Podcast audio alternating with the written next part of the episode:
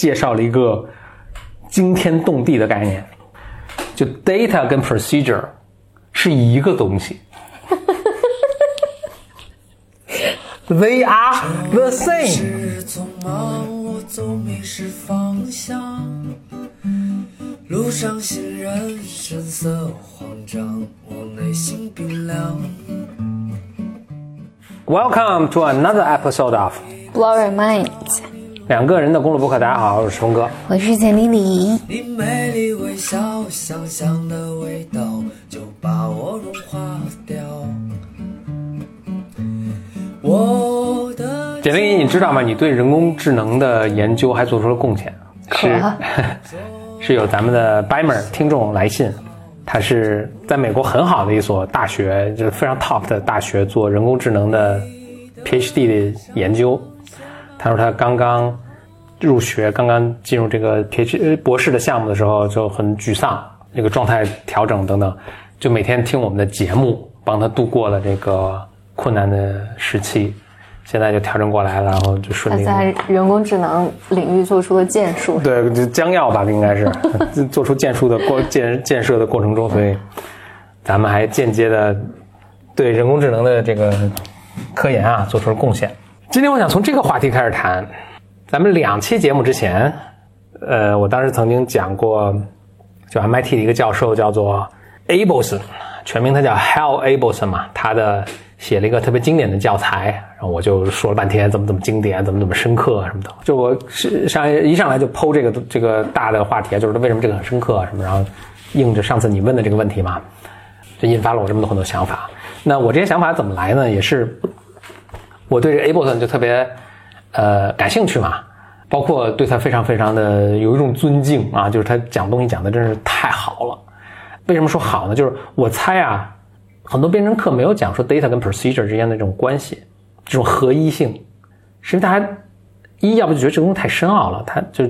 讲他听不懂；另外呢，就也不知道该怎么讲，这可能相关的嘛，就觉得太深奥，他不知道该怎么能讲出来。说 Abelson 就屈指可数的几个人啊，我觉得能把特别深刻的东西讲的能讲明白。Abelson 是一个，Hofstadter 是一个，费曼是一个，就我觉得我也可以算上。这有点过了吧？Too much。OK OK，嗯，就是 那个，就他能把这个东西讲讲讲的这么清楚啊，我觉得真的是特特特别了不起。Abelson 他现在已经七老八十了嘛，MIT 做了一个 MIT 为这些国宝级的老专家，为了留存下他们的这个记忆，就是 MIT MIT 做了一个 Infinity Project，就是把这些国宝级专家就专门给他们就做访谈、拍视频，呃，拍下来就视频都很长，一个小时啊什么的。包括我另外很喜欢一个就是 Minsky，呃，Marvin Minsky Minsky，哦，他也算一个能把简单东西解释特别清楚。他是研究人工智能的，其实好像都有访谈。MIT Infinity Project，然后就拍了这些视频，就都放在网上，都特别特别有趣。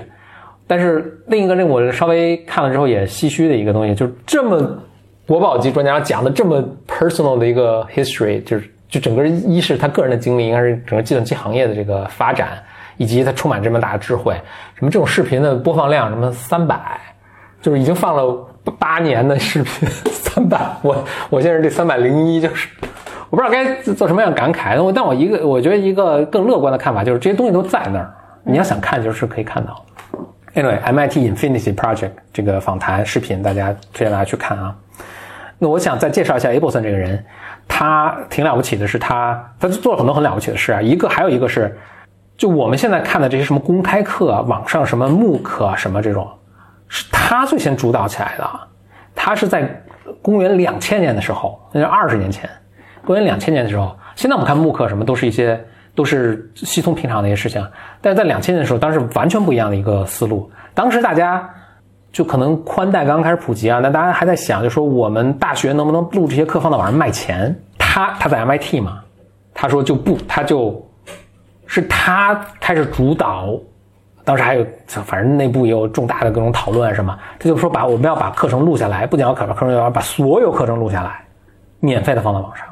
我们做一个非盈利机构去试着运营这个东西，但是就不要收费。就就他开始做的时候，就当时还大家还哗然，大家大家还以为说这个是一个能赚很大，就是线上教育能赚很大钱的一个东西。后来发现其实可能学英语还行，但是这个人工智能课应该是不行。所以后来学校就都纷纷开始这么做，但最开始就是他们他在开始做这个事情，就为人类造造了很大的福了。还有就是我我之前有说到，就是他教那个 MIT 的这个。其实是 Intro to Computer Science，就是 Computer Science 的第一门课，他是从八十年代开始教这个课，写这个教材教这个课，然后教这个他教这个 Intro 这个课，就是这个入门的课呢，教教了十几年。当时也有很多就我觉得很有意思的事情啊，呃，一个是嗯，因为 Computer 因为电脑就计算机学科当时也刚刚开始出现，MIT 的系里面呢希望有一个人能够，因为你想，比如物理学有很经典的教材，什么电子工程有很经典教材。这都很成熟，但是计算机好像没有很经典教材，他们就希望他能写一个很经典教材，奠定这个学科的一个一个，就是大家进来应该学什么，就是比如心理咨询，我们都是进来我们应该先学什么，再学什么，对吧？有一个规范，希望他能够，反正有人看好他，还有人不看好他什么的，所以他就真的写出了一个奠定规范的这么一个东一个东西。那教教了十几年，教十几年之后呢，他就做了一个有意识的做了一个决定，就不再教这个课了。这都是我从他那个访谈里看到。他说，他他意识到，只要我再继续教这个课，这个课就不会变，不会变化啊。必须我就抽身出来，让这个。但是电脑是在这个系是这个学科是在发展的，所以我抽身出来让别人来教这个课。就后来他就不再教了。后来发现别人来教，发现后后面的后继人全都是按照他的方式在教。后来，所以导致就再往后，他就跟系里面说，不要再教这门课，就不要再用这个教材了。所以他们现在用了一种什么叫 Python 的语言，然后也不教像我刚才说的这些令人毛骨悚然、这个含毛发倒竖的这些概念，不是真的是毛骨悚然。呃，这个这个毛发倒竖，因为我听了他说这个话之后，我真是得愣了个十分钟，琢磨这个事儿以及它它的各种意义。就我这个十分钟，你知道，一那个以前电脑比较落后的时候，你你用过那种电脑，就是每过一段时间要这个硬盘要碎片要从。整理碎片，对对对对，我知道。我那十分钟，我就大脑我在整理碎片，就是我突然意识到，我这些概念都是放在就是相关的，我要把这些概念整理在大脑某一个地方存着，就是我在整理这个碎片。你知道整理碎片的时间又很长，然后你硬盘嘎嘎的响。我猜那十分钟你过来听我一下，你看我大脑硬盘在嘎嘎响，应该是。所以刚才我其实应该停留时间多一点，因为我觉得刚才很多白友们听到我刚才说那第一句话的时候，可能愣了。所以，你在这按暂停，十分钟之后再来回来听。你放十分钟就，就就再也没有人听后面那些东西了。对。那后来就他后来在那个啊，就差不多十年前，这个他们入门课改版了之后，哇，很多人的反应就有点像我现在的反应，或者比我反应强烈的很多。就是我，就他们的以前的毕业生啊，就说这门课改变了我的人生。嗯。改变了我的对世界的看法，怎么能改这门？就是现在的这个课都太肤浅，就是大家写写函数什么，怎么做个 for loop 什么，就是这种不能改这门课，就是在上书啊什么这的。他就出来呢讲这个，他说，他说这个课程做了一个变化，变化变成什么呢？就是或者整个 MIT 的教学可能有产生这么一个变化，就变成一个就是一个纵深和一个平铺的一个什么，就是说。像他这个课，他是教了一些特别特别深的一个概念，嗯呃，但现在的整个对 freshman 就是这个大一这学生的教育的思想呢，变成是让他们在各个系都浅尝辄止的去了解一下这个学科是在干什么，比如物理是干什么，工程是什么，计算机是干什么，对吧？然后再你再选择一个地方，再再选选择一个地方，然后再再可能再再去再去投入。所以像这种特别一下就总是一个直击灵魂、特别深刻的概念，可能。对于大多数以后可能不会从事，嗯，可能没必要。虽然我完全不同意那个啊，我觉得这个你你说这个让我觉得，我想不恰当的比喻就是，以前的时候你学车都要先学手动挡，嗯，但是你开车的时候就是全全自动挡啊，你你也不会去买手动挡了。这个可能我把这个这个比喻修正一点，这变成有点像以前你学车的时候要学一下内燃机的工作原理，嗯啊，但是你知道内燃机的工作原理对你开车是有帮助的。嗯。啊，或者你知道那个 transmission 那个叫什么？离合器啊什么，它的工作原理是对你开车是有帮助的，能够让你开车的寿命比如更长啊，或者在危机情况下知道应该怎么做啊，比如手刹手刹也可以刹车啊什么的，嗯，但是对，可能百分之九十的情况下是用不着。所以他说，他说以前我们这门课是一个非常是一门哲学课，对对，是一个对的，他说是一个非常 mathematical 的 experience，嗯，整个是一个数学的一个体验，嗯。反正现在公认是或者 consensus，大家觉得是不是每个人都需要这样洗礼的？嗯，I don't know about that 了，但是，但我我也觉得应该是，这因为它这个培养你的审美。是的，是的，就是，哎呀，当对当你意识到，就编程语言背后是一个这么简单的一个东西，那个 Paul Graham 说的形容 Lisp 语言，或者形容 McCarthy 的最早那张 paper 的时候，就我刚才说的这整个编程语言是，他说 McCarthy 在做的并不是说教你编程怎么写一个 for loop，对吧？他在教你的是，他大家知道几何吧？几何是最初有五大公理，然后整个丰繁茂的几何就是从这五大公理，就是至少欧几里得几何是从这五大公理中延延伸出来的。然后你能证明一切东，就这个系统里下的一切东西。所以 Paul Graham 就说说 McCarthy 做的那个事情呢是 John McCarthy，嗯，Stanford 的教授了。他说 McCarthy 当年做的这个事情是找到编程语言的公理是什么。嗯，他建立一个编程语言的，这像类似欧几里得几何那样一个，从就这么几仅有的几个公理推导出来这些东西，公理是越少越好，就能被证明的东西你都不要去做用公理，因为公理是不需要证明的，公理是越少越好，所以他会把这些东西都不把它区分对待，没必要把它区分对待，把这个系统搞复杂，所以它背后是一个特别数学的一个结构，但是极度强大，嗯嗯，然后包括 Programs 说，就是编程语言从那之后过到现在来的半个世纪的发展。都是试图在实现 McCarthy 的当年的这个想法，就 Lisp 这个语言已经实现了，但其他的什么 Python 这些语言都是逐渐在向 Lisp 学习，但是花了几十年的时间，但现在还没有学到。嗯，那为什么大家现在不太用 Lisp？用吗？呃，不多，确实不多。嗯，Why？这是一个非常好的问题。我能想到很多原因，那我就说一个吧，就是你能把它运用到那种程度，我觉得就是它能对你的，那那就还是手动你是需要有点 math，就是你是需要有点那样的一个人。那那就还是有点像手动挡和自动挡的区别，就是现在语言做的能使啊，对，现在大家都在开自动挡车了，对对对，就是大家大家甚至开电动车，那就跟开蹦蹦车没什么区别了。嗯啊，有一个有一个著名的一个也是计算机界特别有名的一种，忘了叫什么，反正特别有名了。他说。Lisp 这种语言是非常值得去学，哪怕你永远不用它，就仅仅为你有一天终于学懂那个顿悟的那一瞬间，就是非常值得的。然后它会，你在顿悟之后，它会让你余生都会成为一个更好的软件工程师。但是有多少人能够期待有这种顿悟的体验呢？很少，因为这个人在呃，就 Abelson，就是说 Abelson，Hal Abelson，Abelson 在 MIT 教书就几十年了嘛，而且教本科这位。他们同时问到他一个问题，就是 MIT 这个。呃，这么几十年，学生有没有变化？就他观察到这每年进来新生有没有什么变化？他说大概每年每两三年都会有明显的变化。他观察到最明显的一个变化是，现在 MIT 的学生他用的词叫 docile，就是特别顺从权威。嗯嗯，就很容易权威说的我就比较全盘接受。嗯嗯，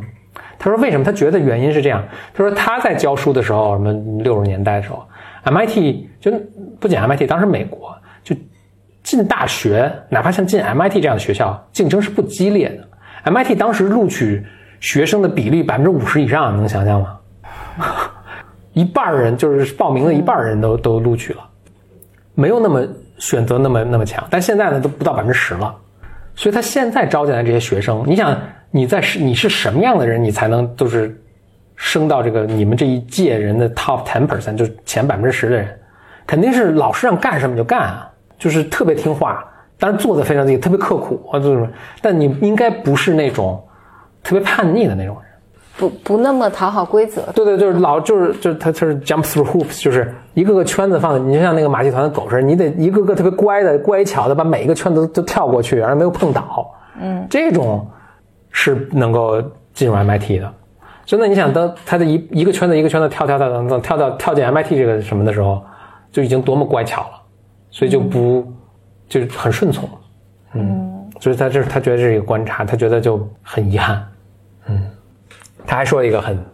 这个也是很比较 deep 的一个 insight，嗯，但是我相信所有人都能理解，他说编程所有人的想的编程的目的是为了让计算机做事情，替你做事情，嗯，他说其实不是的。就是或者最早编程语言被被开发出来，不是不是做这个目的，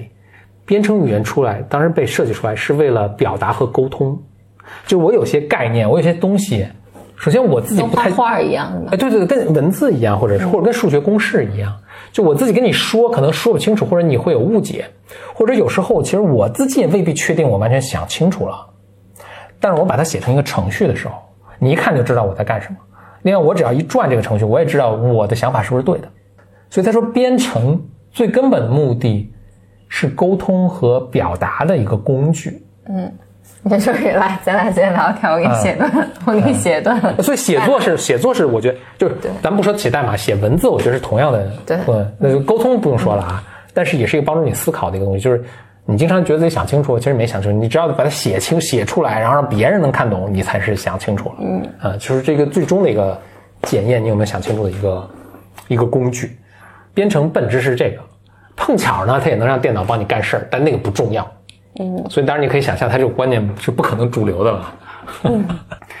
那他这个六零零一就就这个就他以前一直教的课，然后他不有一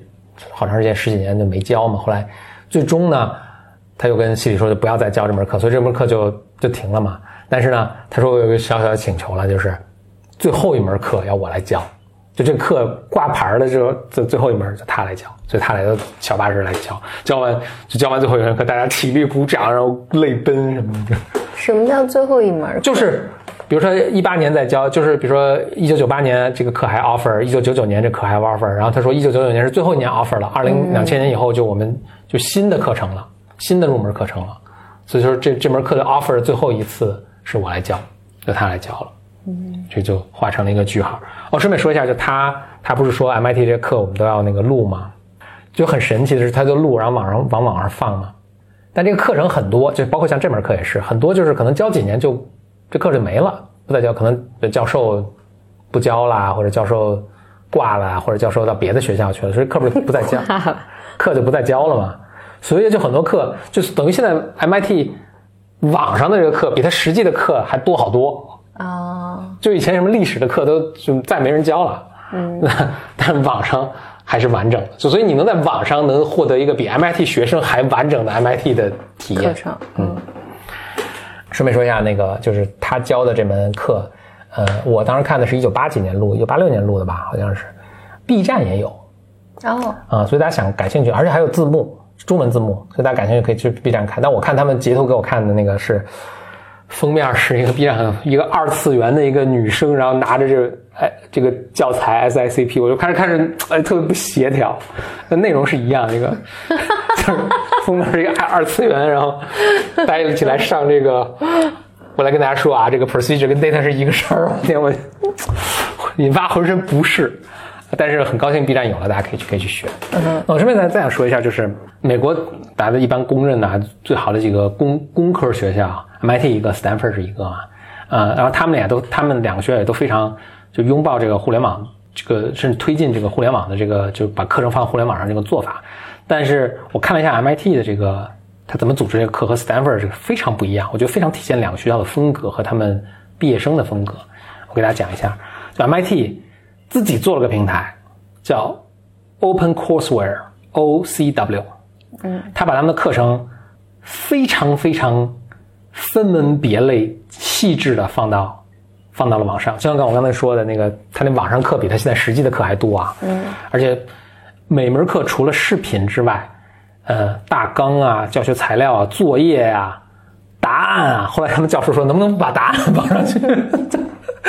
答案啊，什么考试全都放在，非常完整。嗯。呃，自己自己有一个平台，Stanford 呢？录了视频就放这儿，录了视频就放这儿。Stanford 就是把把这个呃视频的往上放，动作特别快。他现在实时在上的课，就你只比 MIT 呃比你只比 Stanford 的学生晚一点点，就他录课录完立刻就放上去。嗯，所以上午学生们上完了，下午可能网上就有了，你就可以同时看了。所以 Stanford 动作特别快，所以你你你到那 MIT 那个课程上，你看都是几年前的课，因为你可以理解他录完之后的整理什么的再放上去，可能要花很长时间。嗯，但特别完整，分门别特别清楚。Stanford 就是他也没有自己一个平台。那这这这感觉是美国东岸和西岸的区别。哎，特别对。就 Stanford 没有自己平台，然后他就把课程反正弄完了就放网上，就放在放在 放放在视频平台上。反正你看了这门课，你你也不知道其他课在哪儿，然后另外这课呢本身也就视频，然后别的什么都没有，反正你就看就完了。他这个教材啊什么自己找啊，但是课都特别新，比如他们那个就是人工智能这种课，就是最新的人工智能课，最新的研究成果，他立刻就在课程里面教，并且这课立刻就放到网上。嗯嗯，所以对于那种跟时间没关系的 timeless 的内容，比如牛顿力学，哎，我觉得你去 MIT 那课的看就完，那个是。今年教跟明年教跟十年前教不会有什么区别，跟牛顿本人教不会有什么区别，没有什么太大区别，你就去那儿看就完了。但你要想看最新的成果、最新的课，那就到视频平台上去找 Stanford 的课。嗯嗯，底子里面就是两种非常不一样的，你说对待学术啊和这个呃对待科技的态度，那个就特别 MIT 工程师特别严谨，你能想象就是那种。就造出一辆车，就德国工程师造一辆特别精密的一个车，严丝合缝，就整个运转特别效，性能特别好的一辆车。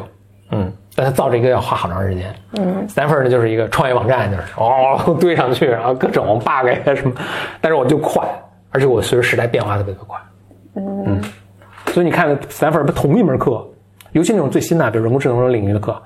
一八年一个版本，一九年一个版本，两千年一个版本，每年它更新一个版本，然后每年的课程都不一样，因为这人工智能这个东西变化太快了，啊，不断更新，就特别体现两种学校的风格。所以反反过来就是你自己，我觉得大家在申请选择这两所学校的时候，你可以想想你是更适合哪种风格，或者你想变成哪种风格的人，你可以去这，反正这个学校都都还可以，我都推荐。但如果你真的非要选的话，你可以干按自己风格去选。嗯。路上行人神色慌张，我内心冰凉。咱们两期节目之前，你当时问了一个，我当时问了一个扣扣击你灵魂的问题，为为什么深怎么深刻了呢？我觉得特别好的问题，我今天就想做一个解答。预高能预警，这可能是很无聊的一期。OK，我先举一个例子啊。就它里面有一个特别特别特别深刻的一个点，你看，你看电脑，我们我们咱们咱们都用电脑啊。等一下我具更具体的例子讲，但我先把概念说一下。你看电脑里面，我们我们对电脑这个有两个相关的概念，一个是数据，大家知道电脑都会处理数据嘛，一个是呃处理数据，那就有两部分，一个是数据本身，嗯，叫 data，对吧？数据本身，还一个呢，就是你处理你对它做些什么。这个咱们就可以叫做 procedural，嗯，啊，就就你你干的事儿，我举个很具体的例子，大家没编过程，大家大家都用过 Excel，就是那个那个表格，对吧？你看一个表一个表里面就是一堆数嘛，啊，你可以是什么销售量、营业额、身高体重都可以，对吧？这些都是 data，然后你可以对这些 data 做做好多事儿，咱们就比如说呃身高吧，咱们就比如这个是这一列是咱们班上二十个同学的身高。比如假设现在都是按厘米计算的，什么一七二、什么一八零，对吧？我们可以对他们做一堆事儿之后呢，把它们从公制单位变成英制单位。所以，比如比如说一米八二，我们就变成什么六英尺一英寸，对吧？嗯我们可以通过一个计算把它算过来，然后这这个，所以这个就是 data，data 就是一八二、一七五什么的。我们的 procedure 就我们对它做的事儿，你可以理解成函数也可以。啊，函数也可以，就是我们都把它们除以几乘以几什么的变成变成另外一堆数，比如说，或者我们把它打印出来，这也是对它做了一些什么事情，嗯，对吧？你甚至把它删除了，这也是它做了一个做的事，或者你可以算咱们班的平均身高，这个都是你等于你在一个函数应用在这个数据上，OK？所以这两个概念清楚了，就是 data 和 procedure，procedures，OK，这个是清晰了，在这个课上，这甚至在这个课。比较早期的时候，他就介绍了一个惊天动地的概念，就 data 跟 procedure 是一个东西，They are the same。我就我现在在这会停停一些时间啊，让这个 sink in，让这个大家体会到这个意味着什么。意味着什么呢？就你你想一想吧，就是我觉得大家现在听到这个，可能处在一种 shock 的状态。就 以以前的世界观，以以前的世界观都碾为齑粉，但也可能说 shock 说说峰哥为什么在说这个？对呀，就 What are you talking about？但是我再就重复一遍，data and procedures are the same.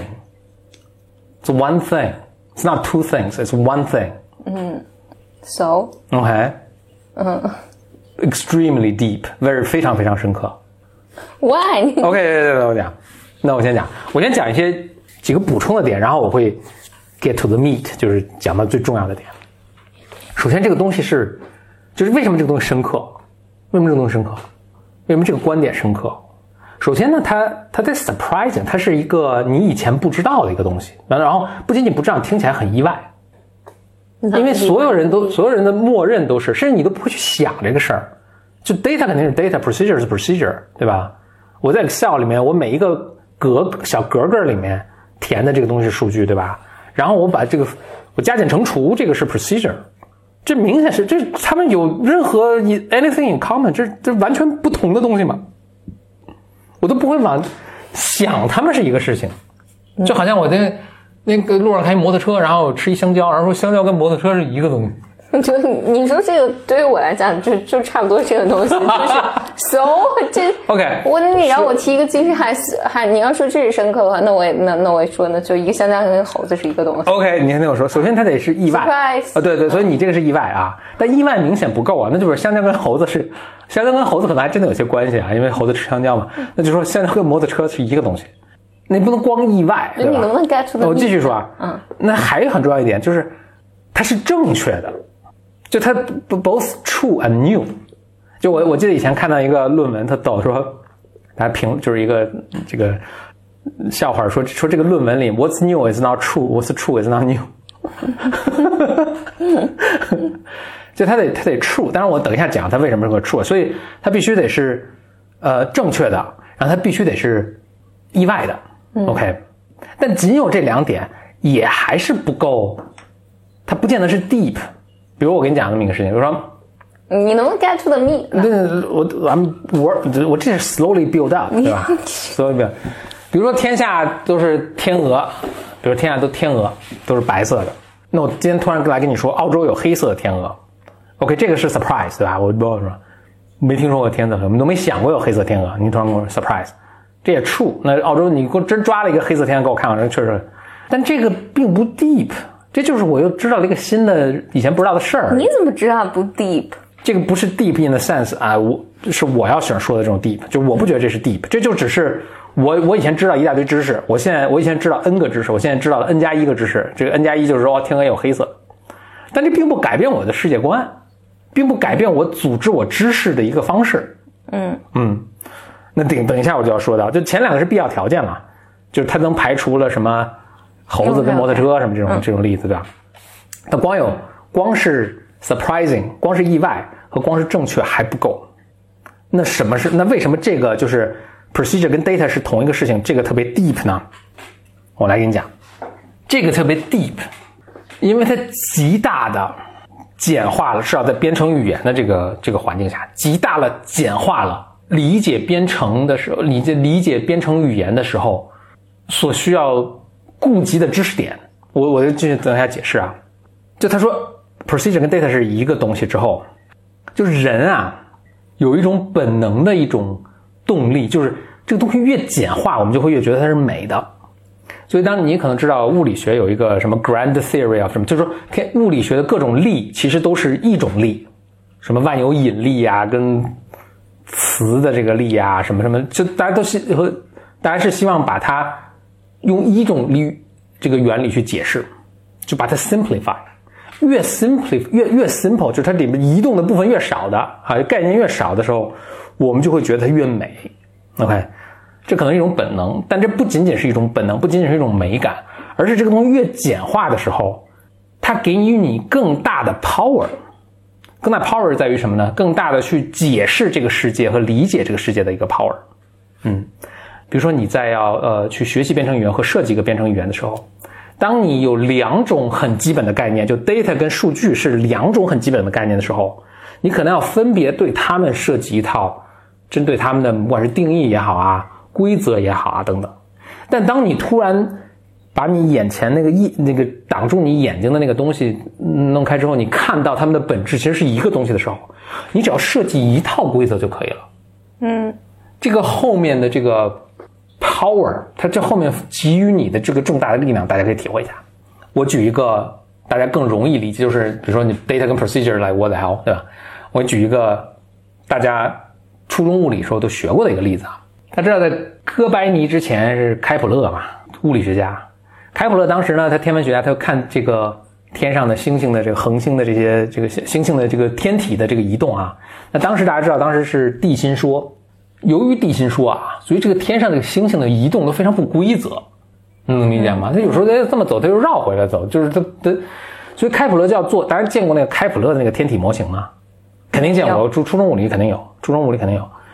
我没是个非常复杂的模型，一层套一层，一层套一层，一层，因为它必须要用，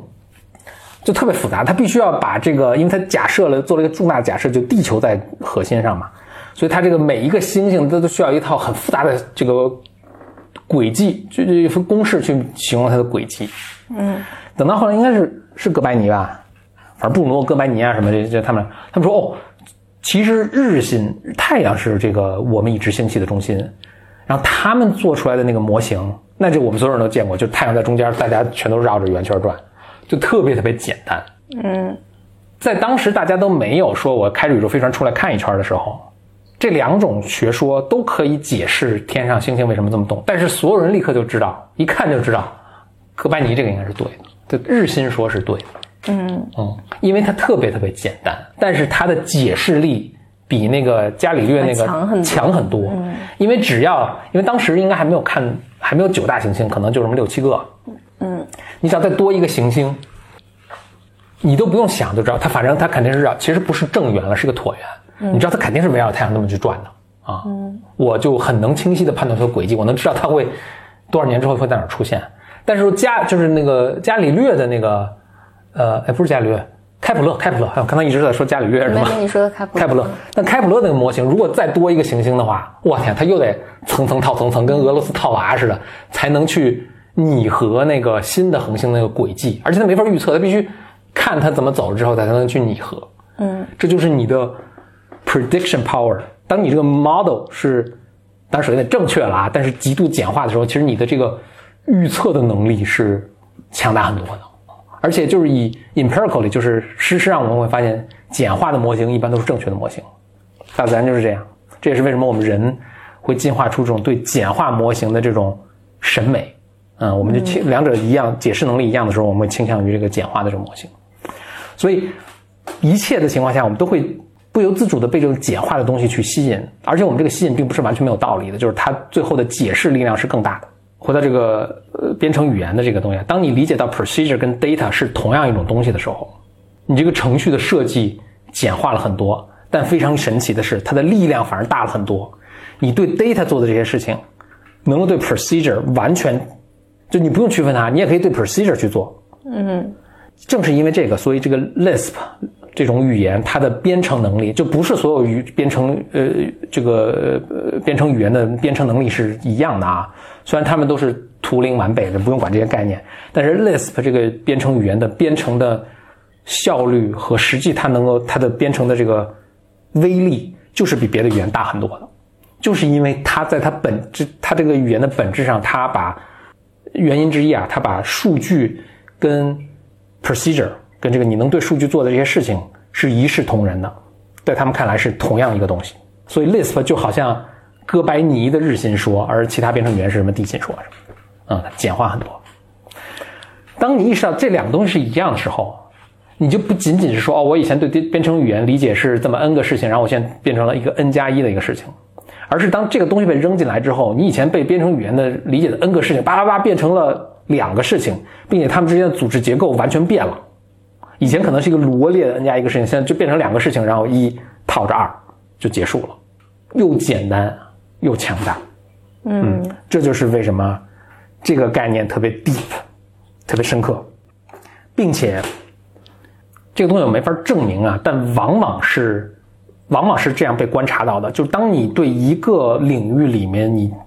对它的你对它理解，实际上就在你大脑中建立一个模型啊。当你这个模型越简化的时候，它抽象出来的这个东西越接近于这个事情，就你观察的这个现象的本质。而你抽象出来这个东西，你会惊异惊讶的发现到，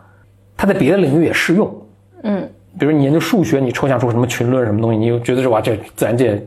是完全用不到的这个东西。但你会发现在物理，在什么，在什么计算机学科，在化学什么都会用到。包括这个编程语言也都是啊。就我当我理当我看到这个 procedure 跟 data 是一样的东西的时候，当这个东西被抽象出来的时候，我突然意识到，就大家老说计算机跟电脑跟人脑是差别很大的。当你抽象到这个程度的时候，我突然意识到，我突然看到他们一个非常共性的一个东西，就是其实人脑中，你的 memory 和你的 memory 就是可以理解为 data 和你的思考，其实人脑中是没有这样明确的区分的。就你的 memory 和你对你 memory 做些什么东西，嗯，你你是自自然会加工的。就我它具体怎么工作我们是不知道的，但是它它应该是它应该不是像电脑就是或者有像像有些编程语言似的那么清晰的一个加工。Hofstadter 其实是说过很多这个东西，他说他说那些搞人工智能犯了一个那些人犯了一个很大的错误，就是人工智能很多呃，他他说犯了一个很大错误，就是他老理解为我们脑中的概念就 concept 是死的，就概念是好像在图书馆里的书一样，我把它拿出来一个，然后对它做些处理，然后把它放回去，嗯啊。他说：“概念不是这样的，概念本身是有生命力的，它自己会变化，而且会激活别的概念。然后它这个它本身是有计算能力的，我可以这么理解，而不是说我们有中间有工作台，我把这个概念像做饭一样，我把这个猪肉拿过来叭叭切，然后放回去，然后把这个牛肉拿过来叭叭切，我把蔬蔬菜拿过来叭叭切，我在这这是做饭，然后这些猪肉牛肉只是一个什么我为鱼肉这种，我只是被动的被是被 procedure 放到我的身上，不是这样的。嗯嗯。”我以前就没把这个跟这讲编程语言跟这个这个人工智能，就是跟那个 cognition，就是 Hofstadter 讲的是人 human cognition，就就哎，这是你学那个东西，那个叫什么？人的认知。人的认知能力听起来还是差的挺挺远的距离，因为编程语言其实基本上是个数学的一个东西，天差挺远的。当他当这个 Abelson 说到这个解释这个概念之后，我在想起 Hofstad 说这个东西，我突然发现，哎，其实这个后面是惊人的一致的。所以说，这个是为什么深，就是说，就是为什么深刻的概念特别强强大，就是深刻的概念能够让你看到非常不同的物质之间的一个之间的联系，并且推动你去问更深刻的问题。嗯，我自己觉得它不是一个概念，我觉得它是它的 insight，就这个事实都在那儿，然后但是他能做出不一样的理解和判断。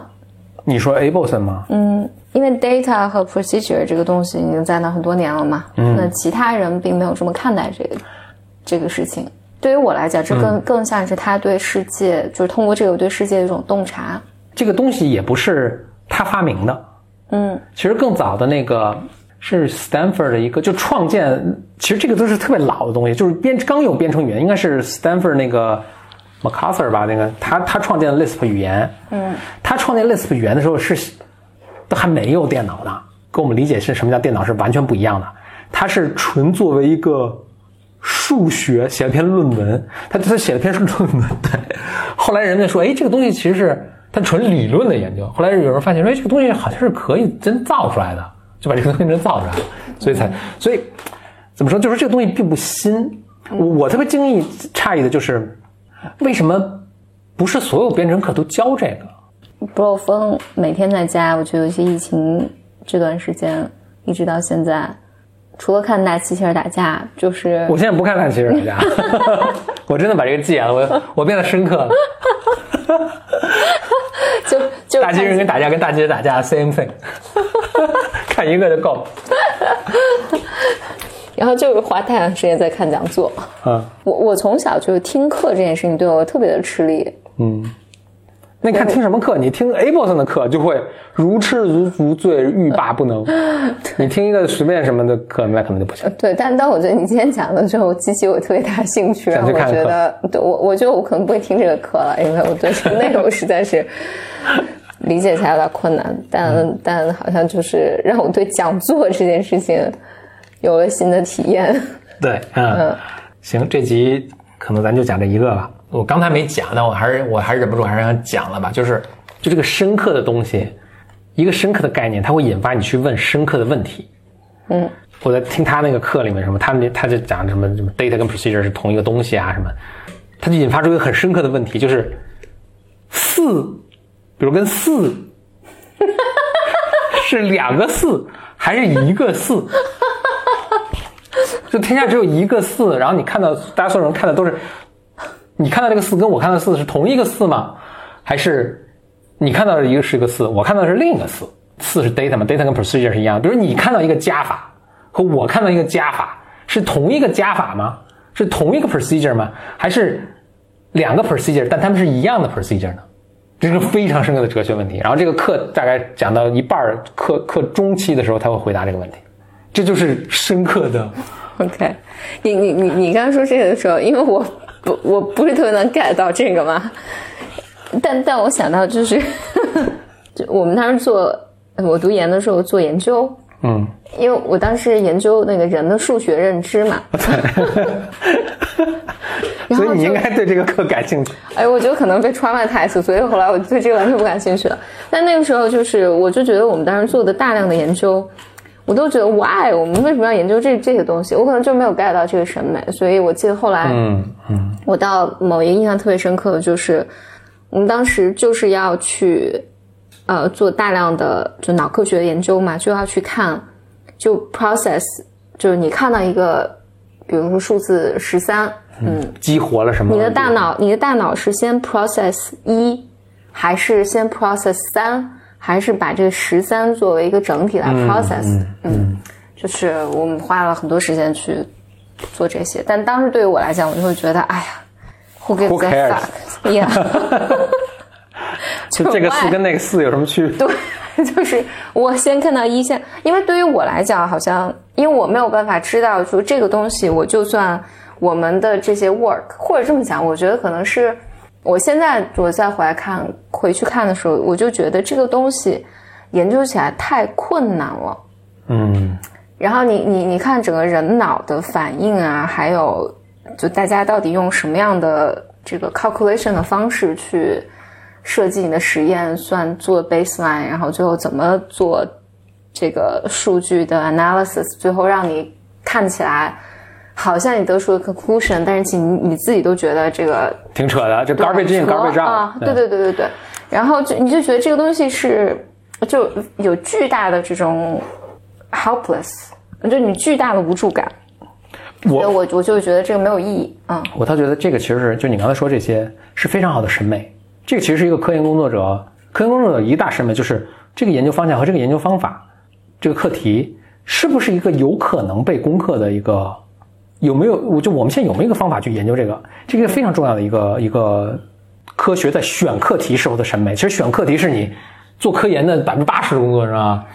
？Hofstadter 跟你说过，你们俩应该认识人家，就做 GEB 的 GEB 的那个作者，呃，他还会点中文。GEB 那个作者跟你说过同样的一个非常类似的一个东西，他说现在我们研究人工智能研研究这个方课题是这个是不对的，就我们研究的。人的功能是太复杂了，嗯，自动驾驶怎么识别人脸？虽然这个东西好像被攻克啊，但是这个攻克跟他那个攻克的意义是不大。就是识别人脸这个事情太复杂，就我们现在的这种什么成像的工具或者什么那种理论知识，或者对神经元细胞的理解，不足以支撑我们对这个东西有一个理论。他说我，所以我们应该研究特别特别特别特别简化的，就简化到不能再简化，就。简化是美，就今天说的一个主 主题啊。简就乔布斯说过什么？Simplicity is the ultimate sophistication。嗯嗯，大道至简。对对，大道至简。所以就是你得把这个问题简化到不能再简化之后，你去研究个非常简单的一个问题。嗯，你把那个先搞清楚，你才有可能再往后去发展。所以那牛顿最初研究都是没没都是那种没有空气阻力、没有摩擦力，我们都在理想环境下。每一个质物体都是一个点，它没有体积，对吧？我们在这种情况下去去研究，我们才可能能搞明白一点点事情，然后你再做一个复杂的东西。好家好家伙，现在等于是那种牛顿力学我都没搞清楚的时候，我就造飞机了。现在开始，嗯，那不就就胡造吗？嗯嗯，所以那个这个你刚刚说的其实是非常，我觉得你没有没有继续去做这个研究，你觉得这个研究都很 很扯，是对的啊，嗯啊，这都在自欺欺人。嗯，反正我我当时觉得特别大的无助感了，就是我觉得这个就是没没有，呃，当然从我的那个角度，我也没有办法理解，就这个东西如果最后弄出来，它究竟可以在什么样深刻的领域可以再发挥它的作用？OK，所以向 Hal Abelson 致敬。那虽然他现在不教这个课，这个课永远在各个这种视频平台上都呃永远的保存了下来。我们应该会在节目介绍里面把二二次元的那个链接，对，把把把怎么找到这些资料的方式写在节目简介。对，包括他他的原那本书也都开源了，就他那个教材用的那个教材开源了，大家可以饭前便后啊，可以去读一下。真的是了不起，这个非常尊敬的一位这个教育者。好，谢谢收听我们本期的节目，我们 BYM。就 Blow Your Mind 的这个播客节目，近期也会做一些调整，